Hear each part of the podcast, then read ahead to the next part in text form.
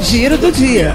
A imunização contra a Covid-19 continua em Araraquara. Pessoas com 46 anos ou mais podem se imunizar a partir de segunda-feira, dia 28, em qualquer um dos pontos organizados pela Secretaria Municipal de Saúde. É necessário apresentar RG, CPF e comprovante de endereço atualizado.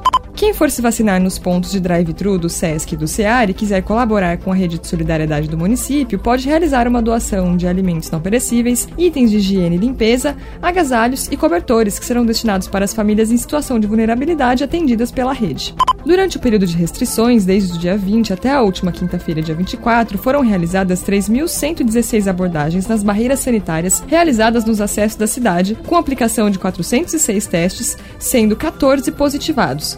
As barreiras continuam neste final de semana, com a intenção de evitar a transmissão do vírus em Araraquara. Giro, giro, giro, giro, giro, giro, giro. Do dia.